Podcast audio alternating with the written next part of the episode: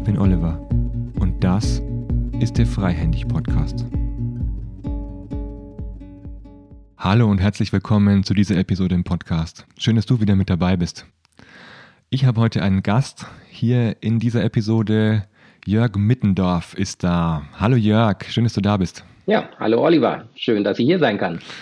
Wir sprechen heute über das Coaching-Business. Ich sage erstmal ein paar Worte zu Jörg und dann bin ich gespannt, mit dir, Jörg, ins Gespräch zu kommen, vor allem zu deinem neuen Buch, das auch das Coaching-Business heißt. Jörg ist Diplompsychologe, hat auch einen Master of Science in Psychology, einen englischen Abschluss, wie ich gelesen habe. Ähm, Jörg, du hast auch Erfahrung gesammelt bei Bayer und bei McKinsey, sowohl als Personalentwickler als auch in, als interner Coach. Bis aktuell Master Certified Coach im ICF, Senior Coach beim DBVC und beim IOBC und Mediator beim Bundesverband Mediation. Ähm, insgesamt fand ich spannend. Du hast äh, 2003 das BCO, also Büro für Coaching und Organisationsberatung bei Köln, gegründet mit mittlerweile zehn Beratern und führst seit 2002, also eigentlich noch vor der Gründung, ähm, die älteste Langzeitstudie zum deutschen Coaching-Markt durch. Also bei www.coaching-umfrage.de findet man alle Umfragen, die in den letzten Jahren zum Coaching-Markt evaluiert wurden und ähm, ich finde es spannend und ich gehe davon aus, dass du das neue Buch, das Coaching-Business, darauf aufgebaut hast, auf den Studien und den Erfahrungen, die du nicht nur selbst gesammelt hast, sondern auch die Erfahrungen, die aus den Langzeitstudien entstanden sind. Ist es so? Ist es die Basis gewesen oder was war der Antrieb, um jetzt ein Buch zu schreiben über das Coaching-Business und wie man erfolgreich in den Coaching-Markt startet?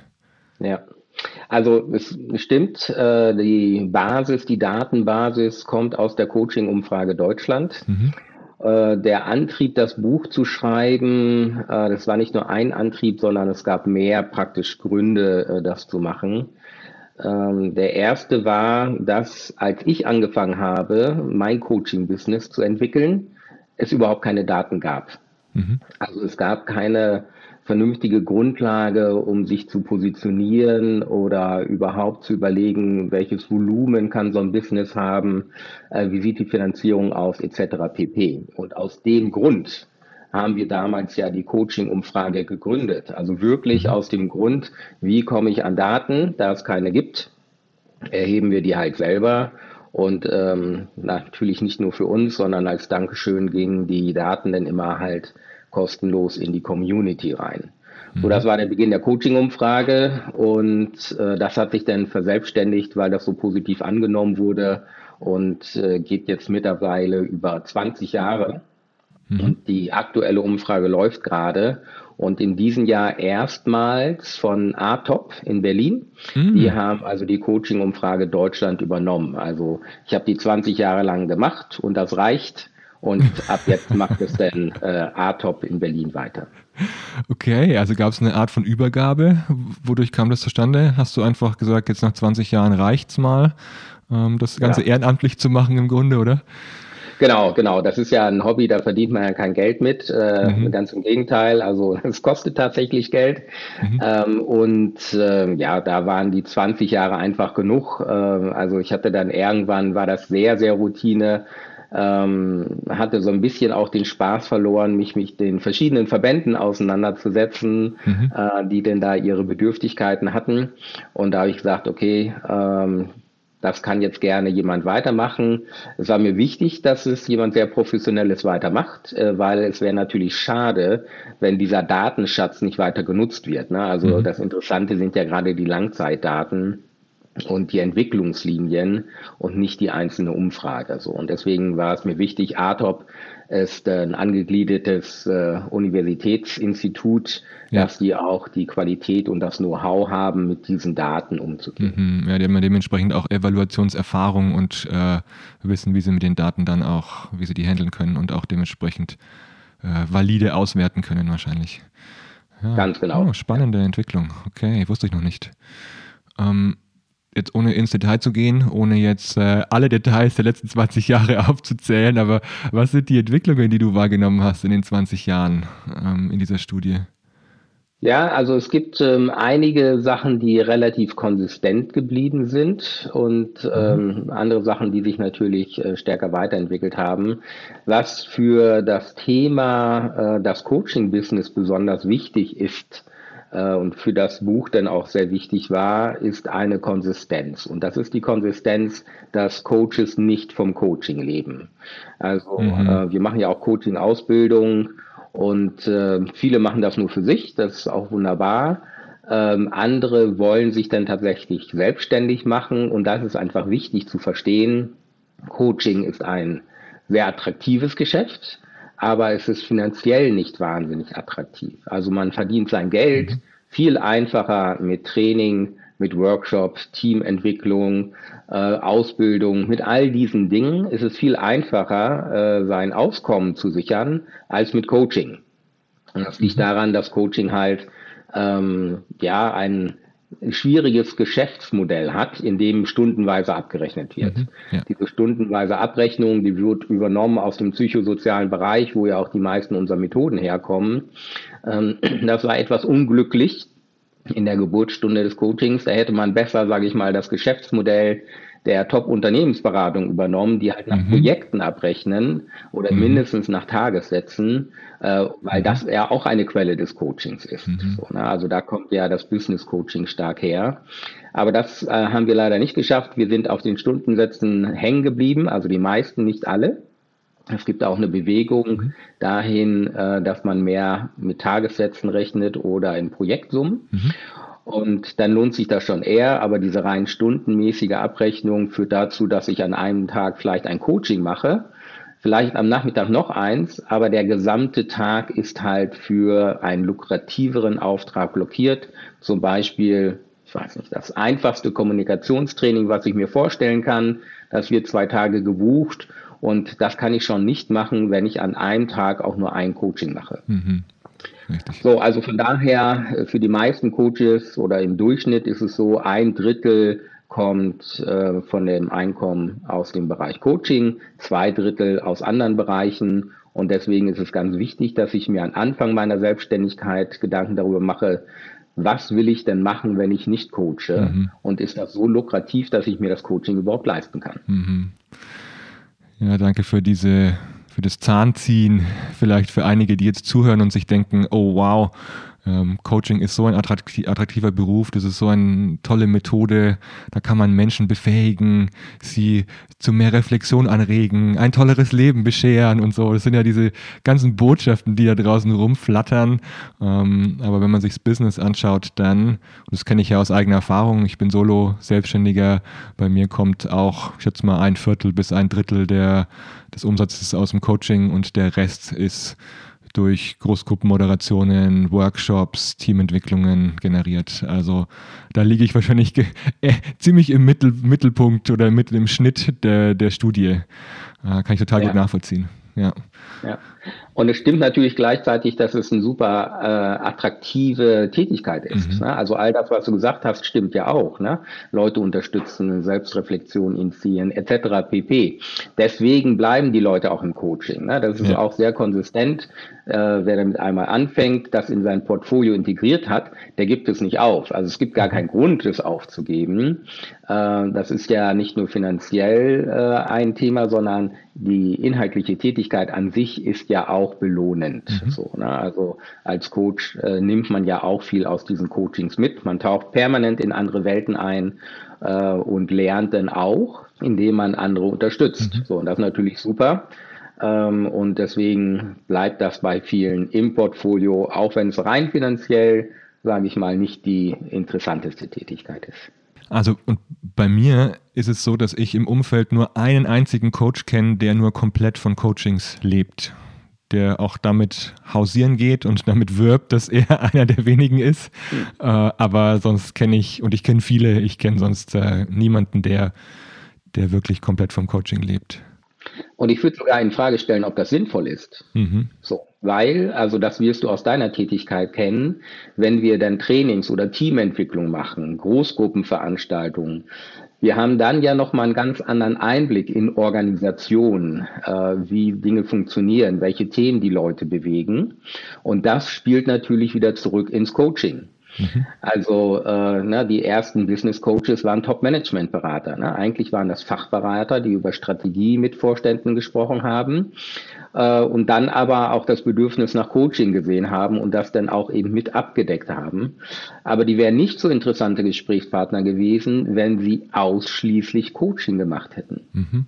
Sondern dadurch, dass sie halt so tief im Business sind, nicht nur den Stallgeruch haben, sondern auch das Verständnis haben vom Business, waren sie natürlich trotzdem noch interessantere Zuhörer als ein perfekt ausgebildeter Gesprächspsychotherapeut zum Beispiel, der vielleicht noch besser zuhören kann, aber der halt eben dieses Verständnis äh, von dem Kontext nicht hat. Mhm. Ja, das nehme ich auch wahr, dass wenn man über Führungsstrukturen und Machtverhältnisse oder auch Organisationsdynamiken Bescheid weiß, beziehungsweise auch über Branchen, dann hat man auch nochmal eine bessere Ankopplungsfähigkeit und kann die Hintergründe und den Kontext besser verstehen. Und dadurch auch, mhm. aus meiner Erfahrung, bin ich auch besser im Coaching, wenn ich das, diese Hintergründe habe. Ähm, da könnten wir gleich auf die Gretchenfrage kommen. Ne? Wie viel muss man wissen vom Kontext? Wie weit muss man eingetaucht sein? Wie viel Erfahrung braucht man? Manchmal lese ich, fürs Coaching braucht man dann dementsprechend ähm, fünf Jahre Mindesterfahrung in einer Führungsposition für denjenigen, dessen Führungscoaching man gerade übernimmt. Ähm, das sind ja auch manchmal Ansprüche, die im Coaching-Business gerade rumflattern. Und so die Gretchenfrage, wie viel braucht man? Braucht man mehr Erfahrung vom Kontext? Braucht man weniger Erfahrung? Ähm, ich würde jetzt mal die Hypothese aufstellen, man braucht zumindest so viel Erfahrung, um ankopplungsfähig zu sein. Ähm, aber man muss nicht immer alle Branchen kennengelernt haben von innen, um dann dementsprechend auch coachen zu können. Wie siehst du das? Ja, also würde ich so unterschreiben, weil also ankopplungsfähig ja, sozusagen Stallgeruch, halt ne, grundsätzliches Verständnis, das erleichtert viele Sachen. Gleichzeitig äh, wäre es natürlich äh, schon etwas absurd sozusagen, äh, dass ich äh, nur Leute aus der Versicherungsbranche coachen kann, wenn ich vorher mhm. selber im Versicherungsbereich gearbeitet habe. Äh, danach coache ich jemanden aus der Metallindustrie, dann muss ich auch Erfahrungen in der Metallindustrie haben und so weiter und so fort. Mhm. Dann, wenn ich das alles abdecke und da überall auch noch Führungserfahrung hätte, ähm, dann wäre ich ja der Supermann oder die Superfrau. Also mhm. wahrscheinlich geht's dann eher in Interimsmanager, dass ich den Job vielleicht äh, selber machen könnte oder besser machen könnte, aber das ist ja nicht der Punkt beim Coaching. Beim mhm. Punkt, der Punkt beim Coaching ist ja, dass wir einen Reflexionsraum eröffnen, äh, dass wir einen Prozess gestalten, der es äh, unseren Klientinnen ermöglicht, zu eigenen Lösungen zu kommen. Und der Punkt ist ja nicht, dass wir besser wissen, wie es funktioniert. Mhm. Also das wäre ja tatsächlich, dann sind trotz unserer hohen Stundenhonorare, die wir brauchen, damit Coaching überhaupt finanziert, wären wir immer noch dermaßen unterbezahlt. Äh, das geht gar nicht. Ne? Also dann müssten wir den Job der Leute immer machen und das ja. wollen wir nicht. Das wäre genau. nicht hilfreich, das wäre nicht sinnvoll. Genau, und da müssen wir auch unabhängig bleiben. Genau. Ja. Ähm, du hast gesagt, das ist etwas, was konstant bleibt. Ähm, diese Situation des Coaches nicht nur alleine vom Coaching leben. Ähm, was siehst du an Entwicklungen der letzten 20 Jahre, die sich äh, etwas, was sich verändert hat oder etwas vielleicht, was auch in den letzten Jahren erst aufgetaucht ist? Also die stärkste Entwicklung ist ganz klar natürlich das Thema Digitalisierung. Mhm. Also das ist gar keine Frage. Also viel hat sich tatsächlich im Coaching in Coaching-Ansätzen nicht getan, kann man tatsächlich sagen. Ähm, vielleicht so ein bisschen Stagnation sogar. Man hat dann ein bisschen mit Formaten rumgespielt, geguckt, ne, was geht mit Gruppen, was geht mit Teams, ähm, mhm. ne, was kann man da noch alles machen. Aber das war alles sehr konservativ, sage ich mal, in der Entwicklung. Äh, was dann wirklich die Veränderung gebracht hat, war das Thema Digitalisierung. Aber auch das ging sehr, sehr langsam los. Also die ersten Kongresse da äh, um die Zeit, weiß nicht, 2015, 2016, wo das dann da mit diskutiert wurde, war immer noch das Thema, ja, kann man machen, aber nichts geht über das Face-to-Face-Coaching. Äh, und mhm. wenn überhaupt äh, Digitalisierung, dann muss man sich vorher persönlich kennengelernt haben, äh, damit es dann nachher funktioniert. Mhm. So, und da hat uns dann natürlich die Pandemie und die Digital Coaching Provider gelehrt, äh, dass das totaler Quatsch ist. So. Mhm. Also nicht, dass es nicht gut ist, wenn man face-to-face -face arbeitet, aber es ist keine Voraussetzung dafür, dass man ein erfolgreiches, vertrauensvolles Coaching durchführen kann. Wir haben schon sehr früh so ein bisschen experimentiert, äh, damals noch mit Telefoncoaching. Äh, wir haben zum Beispiel äh, über MW Online, äh, das Management-Wissensportal, äh, kostenfrei Coachings, Telefoncoachings äh, vergeben, verlost. Und Voraussetzung war, dass man direkt ins Telefoncoaching einsteigt, sich vorher nicht kennenlernt, kein Chemistry-Meeting hat, also sich einen Coach aussucht und einfach mit einem fremden Menschen am Telefon ein Coaching macht. Mhm. Und das Ergebnis war, es hat super funktioniert. Die Coachings waren mindestens so erfolgreich wie unsere sonstigen Coachings. Mhm. Die einzigen, die damit ein Problem hatten, waren die Coaches. Also mhm. nicht die Coaching-Klienten, aber die Coaches wollten es nicht. Also die haben gesehen, es funktioniert, haben gesagt, ja, aber ich bin ja Coach, weil ich mit Menschen in Kontakt mhm. arbeiten mhm. möchte. Und ich brauche ähm, den Kontakt selber, um dann glücklich zu sein, genau. wenn ich ein Coaching gemacht habe. Mhm. Ganz genau. Ja. Also es lag nicht sozusagen an der Methode, es lag mhm. nicht an den Klientinnen, sondern es lag dann an den Coaches, die da eine starke Distanz zu hatten. Natürlich mhm. gab es da auch damals schon Ausnahmen, ähm, aber äh, das hat dann alles sehr gedauert und erst die Pandemie hat dann gezeigt, äh, dass es wirklich ganz gut funktioniert. Mhm. Und jetzt gibt es ja auch wieder ein ganz großes Bedürfnis, sich zu sehen. Ähm, die Pandemie ist zwar nicht rum, aber die Restriktionen sind aufgehoben. Ähm, jetzt nehme ich zumindest außenrum wahr, dass ganz viele sich wieder live treffen wollen. Ganz viele Live-Veranstaltungen finden statt.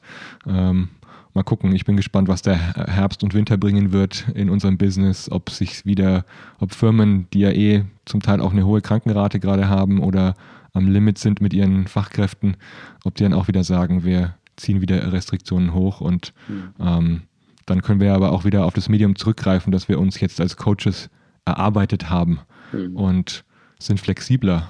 So nehme ich zumindest im Moment die Situation wahr mit der Digitalisierung. Ich glaube, das ist das Stichwort, flexibler. Also ne, das mhm. eine ist nicht per se besser als das andere. So, und das Bedürfnis nach Kontakt ist ja da. Aber äh, für manche ist es einfach praktischer und dann vollkommen in Ordnung, es rein digital zu machen.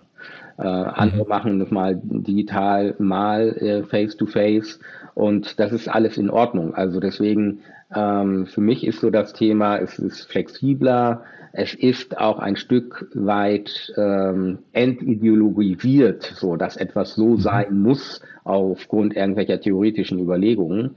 Äh, die Praxis hat gezeigt, es funktioniert. Und die Praxis wird dann praktisch auch vorgeben, was in welcher Situation äh, am sinnvollsten ist. So, und das kann mal das eine, das andere oder beides gleichzeitig sein. Mhm.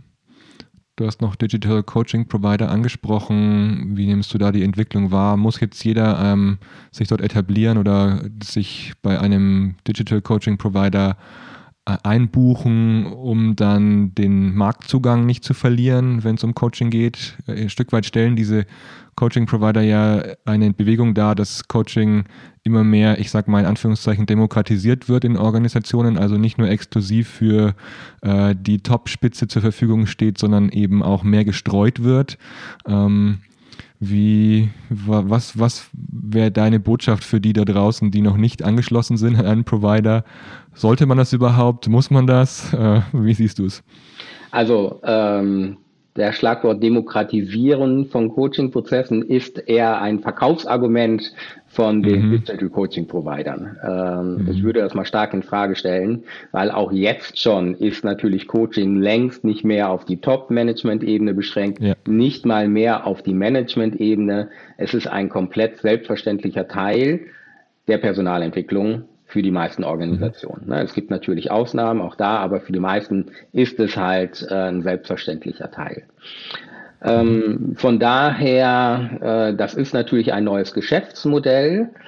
Und man wird sehen, wie sich das weiterentwickelt, weil auch die merken, dass sie nicht vom Coaching allein leben können. Deswegen erweitern sie ja ihr Portfolio schon um äh, Teamentwicklung oder sonstige Personalentwicklungsthemen.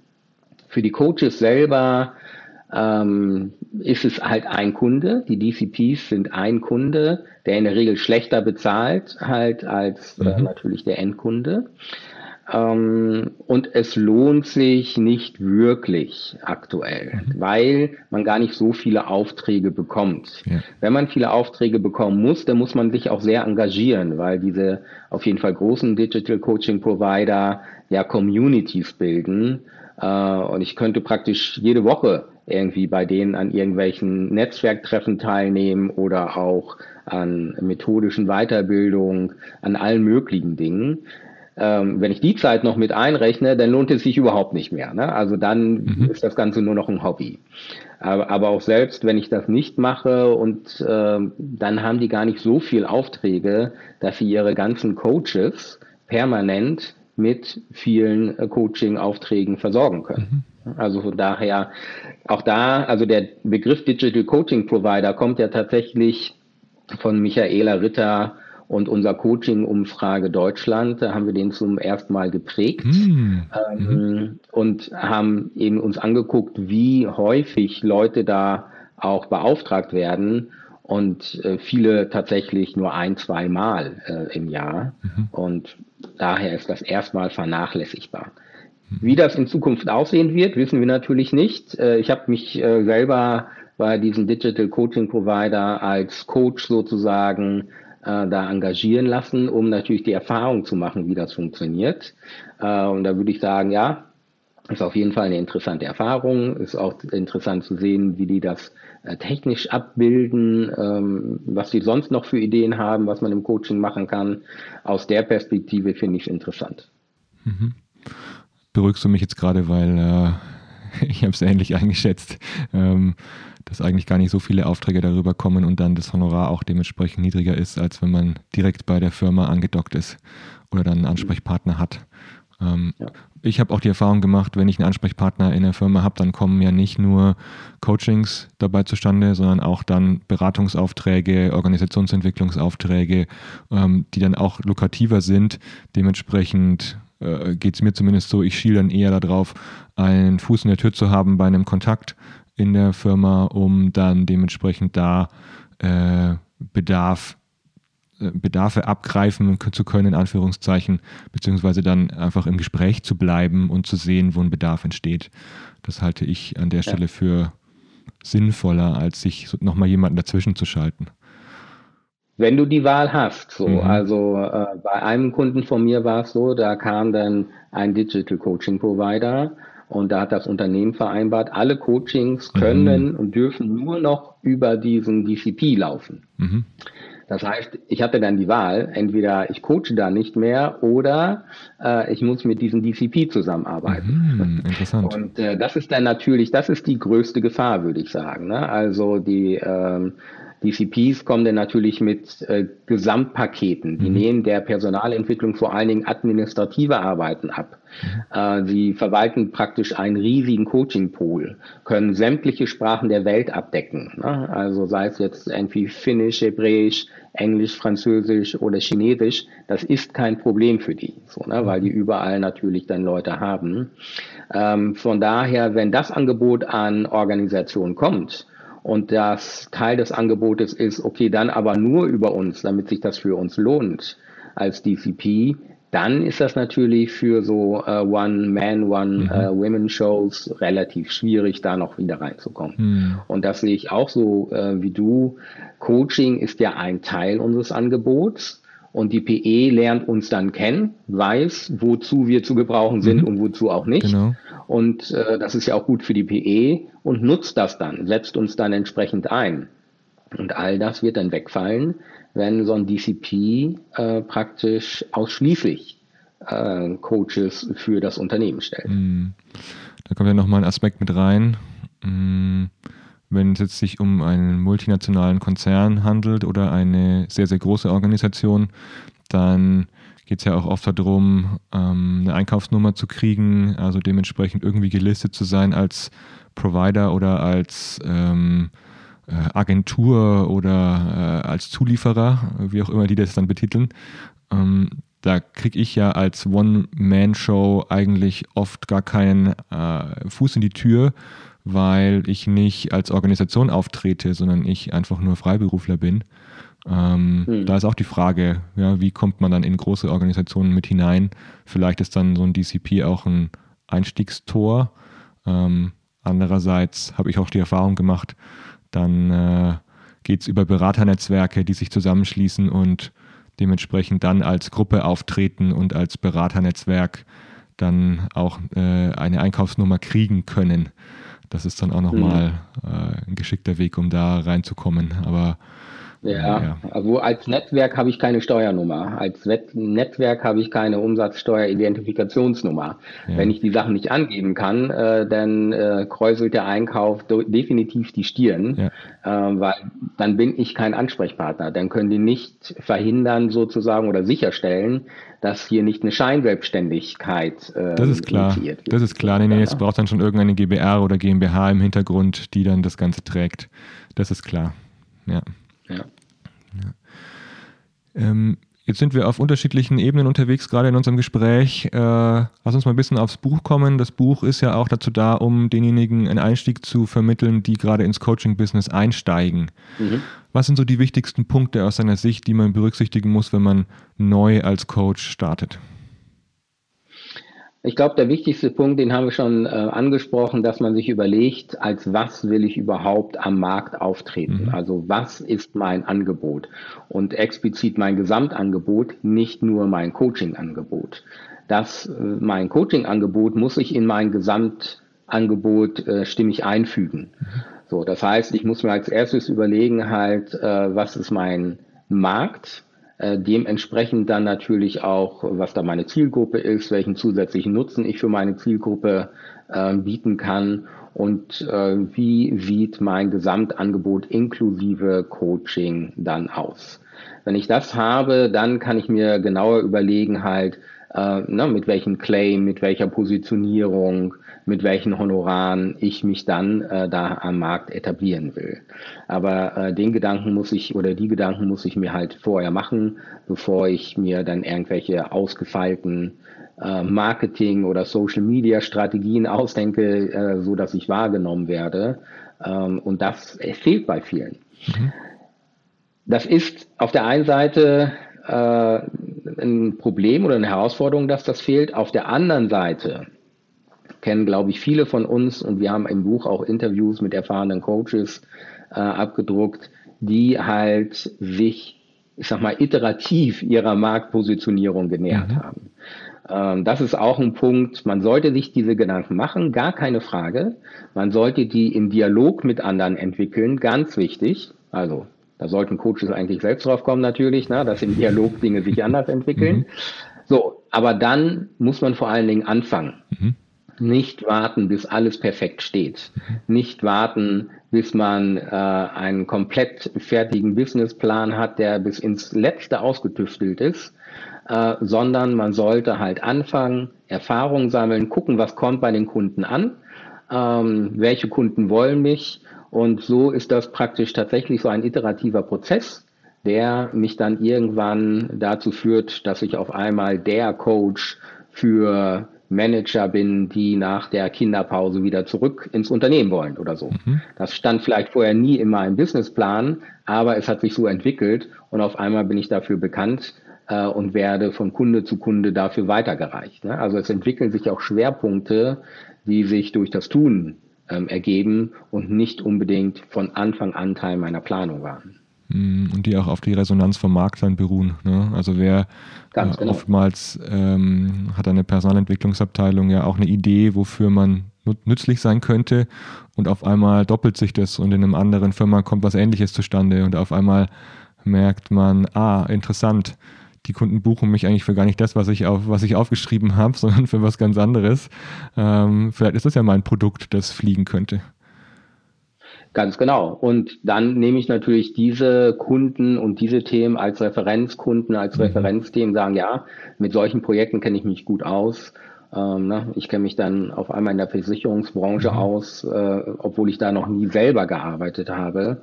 Aber ähm, ne? zwei, drei Kunden kommen aus der Versicherungsbranche. Ich bekomme mit, was die Branche bewegt, welche Umwälzungsprozesse da ähm, vonstatten gehen und bin ein interessanter Gesprächspartner für den nächsten Versicherer. Mhm. Ähm, ich kann es aus meiner eigenen Erfahrung bestätigen. Ich habe auch nicht zuerst meine Business Card, meine ähm, Visitenkarte gedruckt, drucken habe lassen, sondern habe erst mal geguckt, dass ich eine E-Mail-Adresse habe, äh, die nach Business aussieht und nicht äh, irgendwie at gmail.com heißt. ja, so, mhm. habe auch erstmal geguckt, dass ich, ähm, dass ich eigentlich erstmal ins Gespräch komme mit denjenigen, die interessant sein könnten, ähm, beziehungsweise auch über Netzwerkpartner in, bin ich in gemeinsame Projekte erstmal gestartet, ähm, die auch schon, ich meine, ich bin jung gestartet als Coach ähm, und äh, habe dann eben auch über ältere Kolleginnen und Kollegen ähm, einen Fuß in die Tür bekommen und die haben mich dann auch weiterempfohlen, beziehungsweise ähm, haben irgendwann gesagt, naja, jetzt haben wir dich beim Kunden hier eingeführt ähm, und du bist da mitgelaufen und warst mit Teil des Projektes, jetzt kannst du auch ein, alleine Projekte machen mhm. und äh, auf einmal hatte ich dann den Kunden als äh, eigenen Ansprechpartner. Also das, so ist bei mir passiert. Gibt's, was, was würdest du sagen, was sind noch Ideen, um ähm, einen Fuß in die Tür zu bekommen für diejenigen, die wirklich ganz frisch starten? Ja, das ist ja die Frage des Marketings und wie mhm. komme ich an Kunden ran, also Kundenakquise. Und ähm, da haben wir auch Daten zu gesammelt, weil da gibt es wahnsinnig viele Meinungen zu. Mhm. Und vor allen Dingen gibt es Marketingagenturen, die oh ja. sehr stark am Markt auftreten und sagen, das ist der Weg, so musst du das machen. Mhm. Wenn du das so nicht machst, dann funktioniert es nicht. Ne? Also du musst erst die Sinnfrage stellen, das Warum oder äh, ne, du musst irgendwie eine Followership auf äh, Instagram aufbauen und so weiter und so fort. Und das stimmt auch alles, allerdings stimmt auch ganz viel anderes. So, ne? Und äh, was wir da gesehen haben, die Leute, die eine explizite Strategie verfolgen, und dann ist es relativ egal, welche Marketingkanäle mhm. und welche Marketingstrategie, mhm.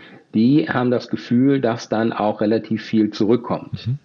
Also es geht nicht darum, äh, sich erzählen zu lassen, es gibt nur die oder die, sondern man muss sich sozusagen angucken, was gibt es überhaupt an Strategien und was passt zu mir? Was funktioniert für mich? Was kann ich auch längerfristig bedienen? Was bringt es, wenn ich ähm, halt ein äh, LinkedIn oder Instagram oder sonst was Account habe und den nicht bespielen kann? Also nicht regelmäßig irgendetwas Interessantes poste und nicht nur meine Veranstaltungen ankündige, sondern auch interessanten Content biete. Mhm. also dann ist das vielleicht nicht genau das Richtige für mich. Ähm, was bei allen Coaches oder nicht bei allen, aber bei einem Großteil der Coaches natürlich am beliebtesten ist, ist die Mund-zu-Mund-Propaganda. Mhm. So, ne, das ist nach wie vor etwas, was für viele Kolleginnen äh, am besten funktioniert. Aber das reicht oft nicht aus. Ne? Auch das muss ich dann, wenn ich das nutzen möchte, systematisch nutzen, damit sich das auszahlt. Ne? Also muss dann regelmäßig in Kontakt treten mit den Kunden. Einfach im Gespräch bleiben. Es gibt ja das wunderschöne Buch äh, Trusted Advisor, mhm.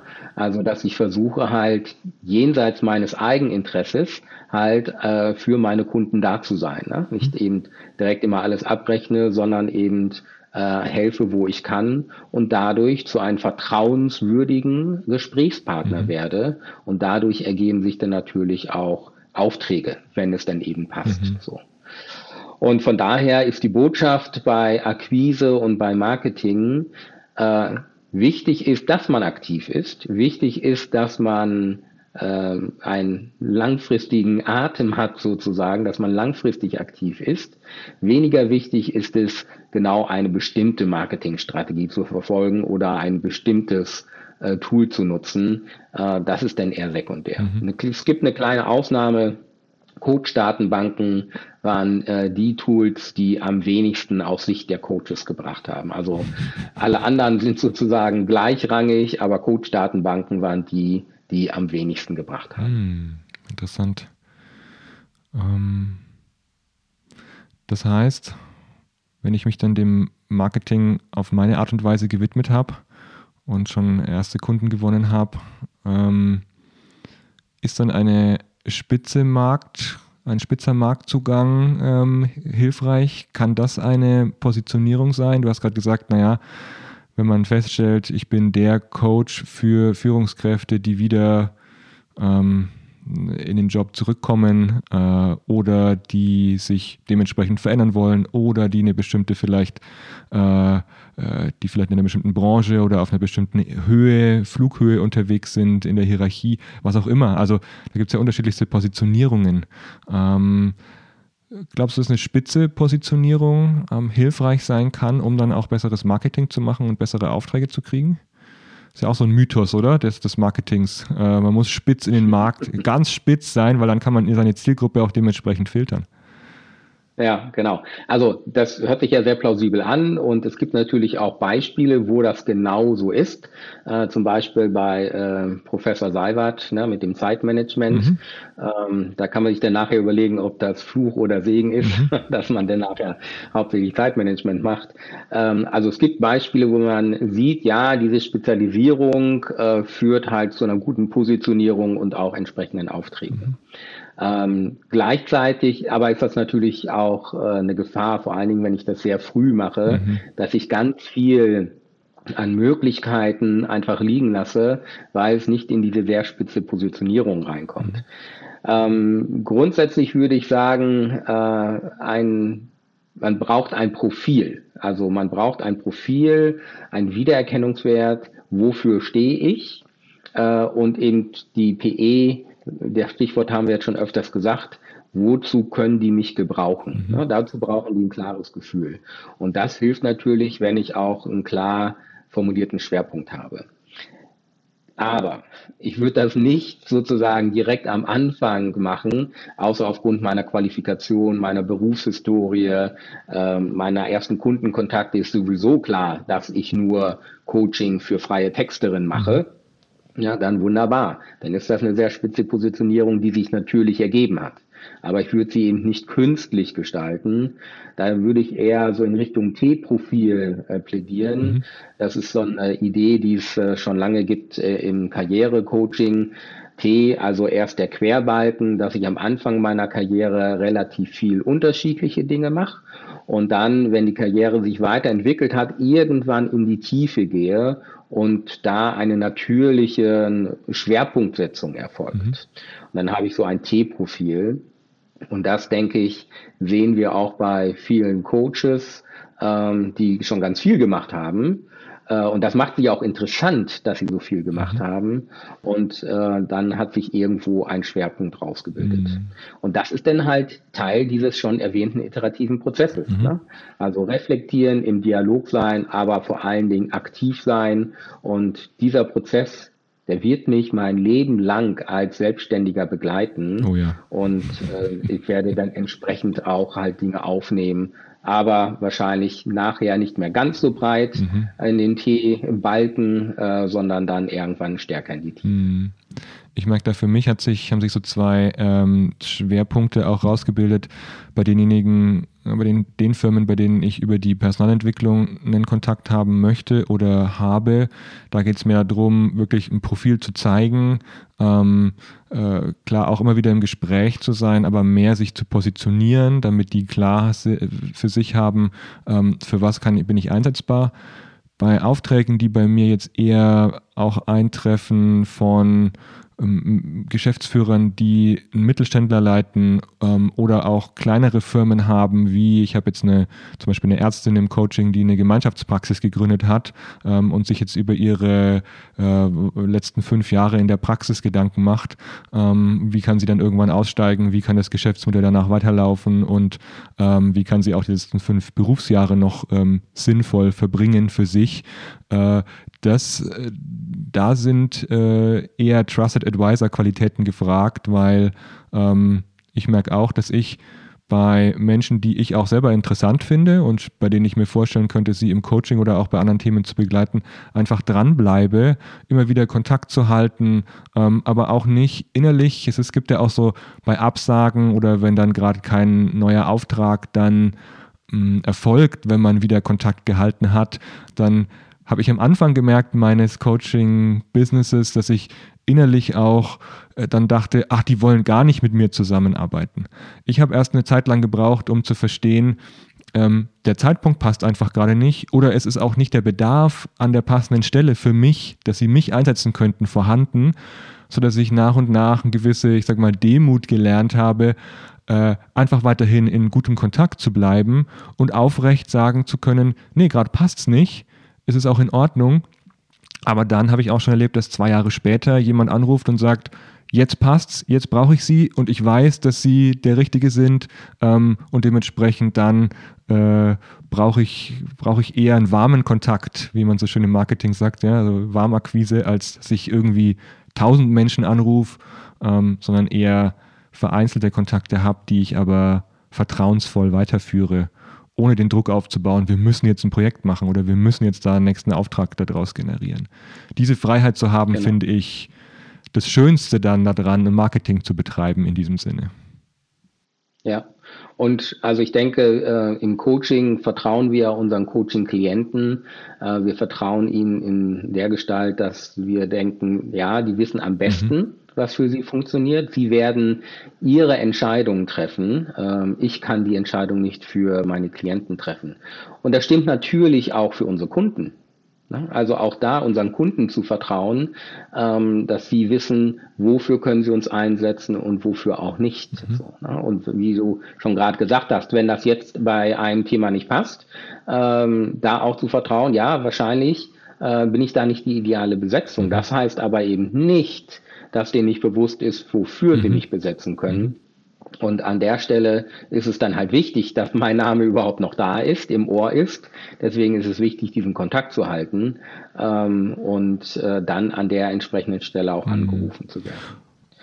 Die Schwierigkeit ist natürlich nur, wie komme ich an komplett neue mhm. Kunden heran. Mhm. So, ne? Also es ist eine Sache halt, ne, ähm, Kunden, zu denen man einen Kontakt hat, in, da im Kontakt zu bleiben, Trusted Advisor zu werden und dann entsprechend das zu machen, ähm, was ich da machen soll und kann. Ähm, die Frage ist, wie komme ich komplett an neue? Und dazu braucht es dann schon eine explizite Marketingstrategie äh, und vielleicht auch mal ein bisschen weniger scheu, sich Hilfe zu holen im Bereich Marketing. Mhm.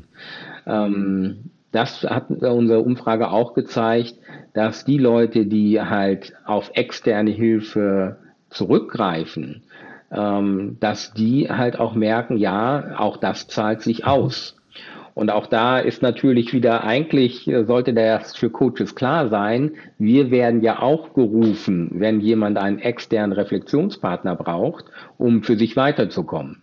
Natürlich äh, gilt das auch in gleichem Maße für Coaches, für vielleicht andere Themen, wie zum Beispiel Marketing, dass man an der einen oder anderen Stelle halt eben tatsächlich externe Hilfe nimmt und dafür auch Geld in die Hand nimmt, äh, was sich dann aber eben mittel- oder langfristig tatsächlich auszahlt. Mhm. Ich würde allerdings eben nicht ganz am Anfang mir eine Marketingagentur schnappen und sagen, helf mir in den Markt zu kommen, ähm, das und das sind meine Lieblingsthemen, wie klappt das? Also ich glaube, das äh, könnte etwas teuer werden und auf der Zeit, mit der Zeit vielleicht auch nicht so erfolgreich, als wenn ich eben selber anfange, durch Netzwerke, äh, durch Mund-zu-Mund-Propaganda äh, mir eine Basis aufzubauen, dann schon so langsam an meinem T-Profil arbeite und mir dann halt eben die Hilfe nutze, um das dann zu schärfen, klarer zu formulieren, mhm. etc. Ja, und am Anfang sind ja auch gar nicht die Budgets vorhanden, um jetzt da riesig viel Summen oder große Summen in eine Marketingagentur zu stecken.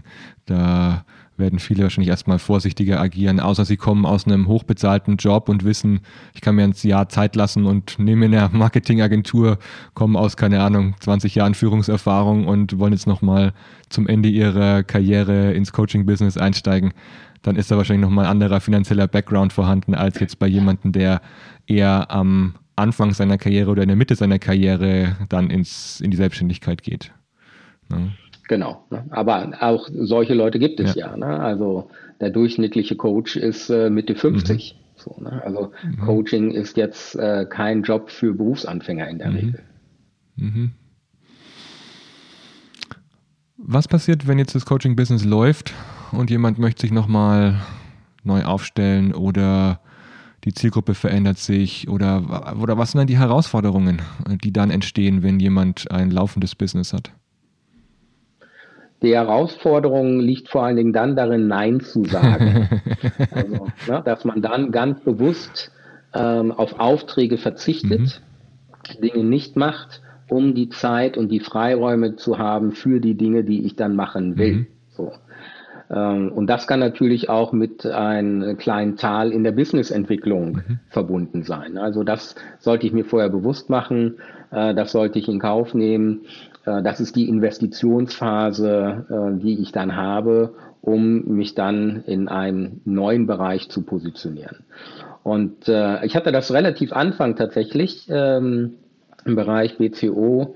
Äh, wir hatten da sehr große Kunden, aber die haben uns für die falschen Sachen in Anführungsstriche gebucht, ähm, die auch nicht so wahnsinnig lukrativ waren, aber die für einen Großteil des Umsatzes verantwortlich waren. Und da haben wir dann gesagt, äh, wir arbeiten ab nächstes Jahr nicht mehr mit euch zusammen. Mhm. Großes Risiko, weil ähm, es war klar, ne, die ganzen festen Termine waren alle weg und äh, wir starren erstmal in leere Kalender. Mhm. Und ähm, das Interessante war, dass in dem Jahr wir tatsächlich deutlich weniger gearbeitet haben, mhm. weniger Aufträge hatten, lustigerweise aber mehr verdient haben. Mhm. Also letztendlich hatte es sich äh, rentiert. Äh, wir konnten tatsächlich flexibler auf andere Kunden eingehen mit spannenderen Projekten, die besser bezahlt wurden und konnten uns da viel besser positionieren. Das heißt also, dass wir diesen einen äh, oder zwei große Kunden dann nicht mehr bedient haben, hat uns die Flexibilität gegeben, das zu tun, was wir eigentlich machen wollten und auch noch besser bezahlt zu werden. Mhm. Wow, spannend. Fast ähnlich wie in der Pandemie. Da habe ich auch erlebt, dass viele vor einem leeren Kalender standen und andere da schließe ich mich mit ein, haben äh, noch höhere Umsätze gemacht als vorher. Also das war auch ja eine interessante Entwicklung, äh, wenn dann der Kontext sich nochmal ja. verändert. Hm, spannend. Und das ging tatsächlich einigen so. Ja. Ne? Also auch das zeigte unsere, unsere Zahlen. Viele haben ein besseres Geschäft gemacht in der Pandemie mhm. als äh, vor der Pandemie. Mhm. Andere, andererseits haben gesagt, es hat sich nicht viel entwickelt und auch nochmal gut, so 20 Prozent haben gesagt, es hat sich verschlechtert mhm. oder mehr als 20 Prozent sogar. Mhm. Ähm, also das war sehr unterschiedlich. Auch die Frage, wie man denn mit der Situation tatsächlich umgeht, wie schnell man sich darauf einstellen kann. Ja, wie digital affin man ist. Also ich habe Reisetage gespart und habe dafür mehr Tage hintereinander auch online arbeiten können. Ich glaube, das war der größte Effekt für mich. Ja, genau. Ja.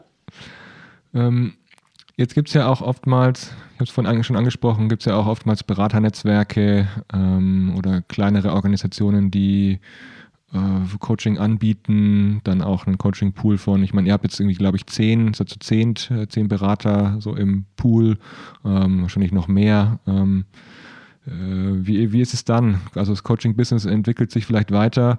Was ist so die Schwelle? die man beachten muss, um sich vom Freiberufler zu einem Coaching-Business-Anbieter zu entwickeln?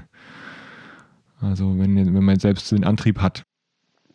Ja, also das kann ich für mich relativ schwer beantworten, ähm, weil bei uns war das am Anfang so, als ich mich selbstständig gemacht habe, ich kam aus Organisationen, komplexen Organisationen, ich wollte halt wirklich nur als Freiberufler arbeiten. Mhm ohne Organisation, ohne Admin etc. pp.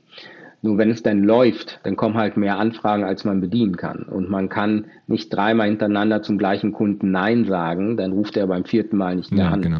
Es war einfach eine Notwendigkeit, ähm, das denn weiterzugeben. Und da muss man sich halt überlegen, ne, mit wem will ich das machen ähm, und in welcher Organisationsform. Es gibt ja viele verschiedene Formen äh, des Network, äh, Networken. Ähm, ja, und also das war für mich ein extrem natürlicher Prozess und ähm, letztendlich muss man dann auch loslassen können und sagen können, okay, ich würde es vielleicht anders machen, aber die Kollegin macht es so und so. Mhm. Und solange der Kunde zufrieden ist, ist alles gut. Also ich habe nicht äh, der Weisheit letzter Schluss äh, für mich gepachtet, sondern äh, ich muss mit diesen verschiedenen Sachen, auch wenn wir grundsätzlich sozusagen zu Themen eine Meinung haben, muss ich aber mich mit äh, verschiedenen Wegen arrangieren können. Mhm. Und dann war das äh, ehrlich gesagt ein sehr, sehr einfacher Prozess und sehr entspannter Prozess. Wichtig, wie immer, dass die Absprachen klar sind. Mhm. Ne? Also ähm, zum Beispiel, dass jemand äh, für mich nicht zu einem Kunden geht und nachher der Kunde weg ist bei mhm. dir. Ne? Also solche Dinge müssen dann halt geklärt werden. Mhm. Wo liegt die Zukunft des Coaching-Business? Wo liegt die Zukunft des Coaching-Business? Also da habe ich äh, gerade ein Buch von dem lieben Kollegen Stefan Stenzel ähm, ah. hier auf meinem Tisch liegen. Die Zukunft des Coaching-Business, Springer Verlag. Ähm, das ist ein beeindruckendes Werk von äh, über 400 Seiten zu diesem oh, Thema. Wow. Und Stefan Stenzel äh, ist bei SAP zuständig auch für die Organisation äh, des Coaching Pools und ähnlicher Themen. Und er hat ja praktisch wirklich alles beleuchtet, also ähm, soziologische Veränderungen, gesellschaftliche Veränderungen, psychologische Veränderungen, ähm, technologische Veränderungen. Mhm. Ähm, so, es gibt äh, natürlich eine blühende Zukunft fürs Coaching, ähm, weil Coaching hat es immer gegeben. Ja. So, ne? Also mhm. auch vor den 70er Jahren, wo das Wort auftauchte, auch vor den 80er Jahren, als wir es langsam gelernt haben, auch äh, vor den 90er Jahren, als es ins Business richtig reinging.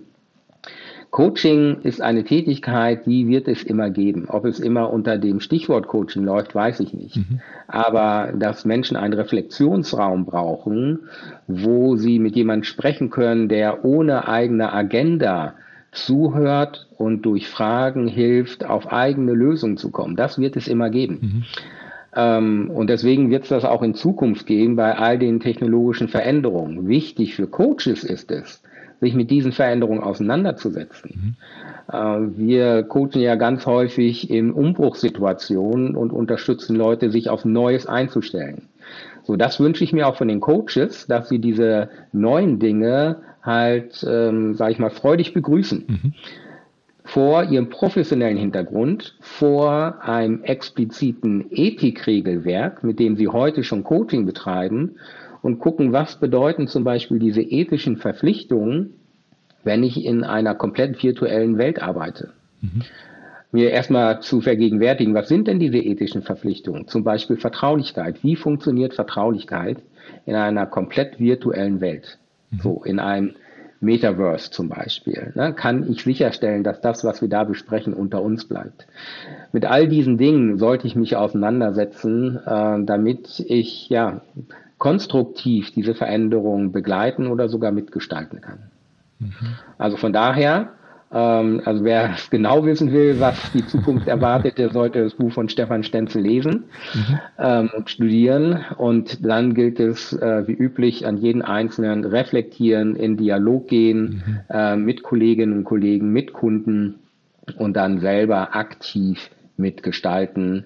Ähm, und ja, dann mhm. haben wir sozusagen äh, eine rosige Zukunft fürs Coaching. Mhm. Und dann und ich ergänze noch einen, den, den, den Finger am Puls der Organisation und des Marktes haben, äh, beziehungsweise auch eigene Supervision betreiben. Äh, zählt ja auch nochmal mit dazu. Ja, spannend. Äh, okay, werde ich mal einen Blick reinwerfen und das Buch nehmen wir auch noch mit auf ähm, in die Show Notes, sodass äh, da noch ein Link mit dabei ist. Ähm, welches Thema haben wir noch nicht gestreift, das fürs Coaching-Business relevant ist und das du jetzt noch gerne benennen möchtest? Hm, also ich denke, wir haben äh, so einen guten Querschnitt äh, mhm. durch das Thema tatsächlich gefunden. Ähm, ich überlege kurz, ob noch etwas ist, was mir auf jeden Fall fehlt. Was wir nicht besprochen haben, sind die Coaching-Verbände. Ähm, mhm. Allerdings nicht mein Lieblingsthema, ehrlich gesagt.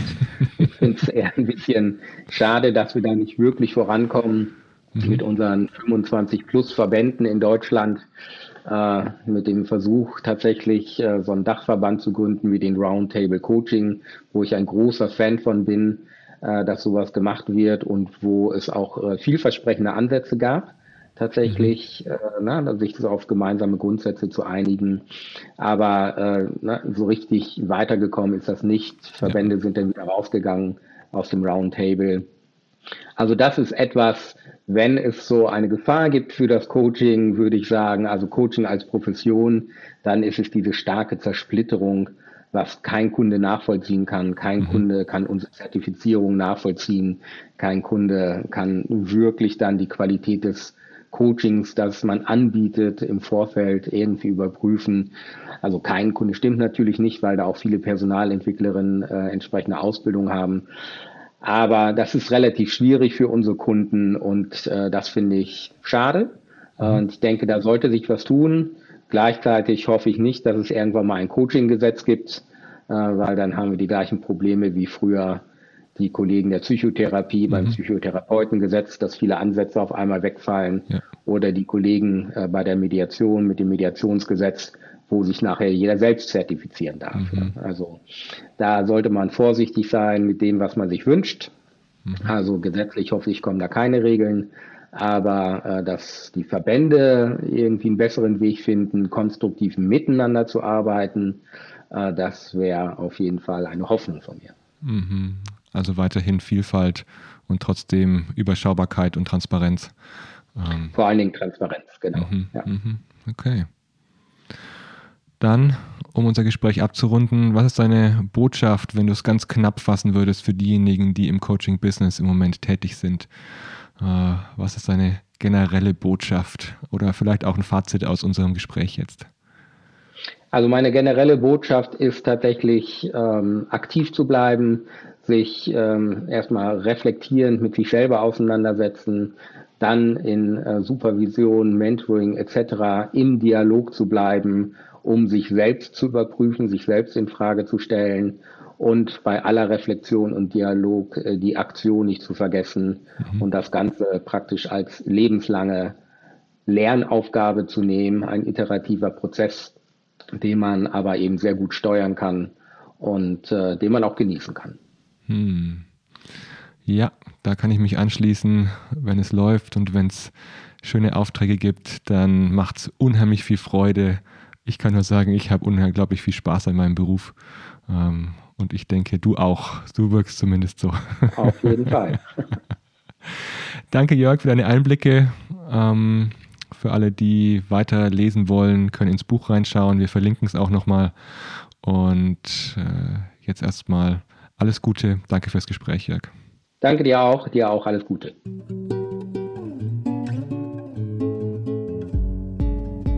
Danke fürs Dabeisein bei dieser Episode.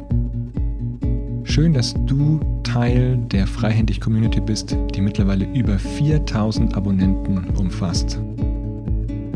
Was hat dich an dieser speziellen Episode begeistert oder vielleicht auch nachdenklich gemacht?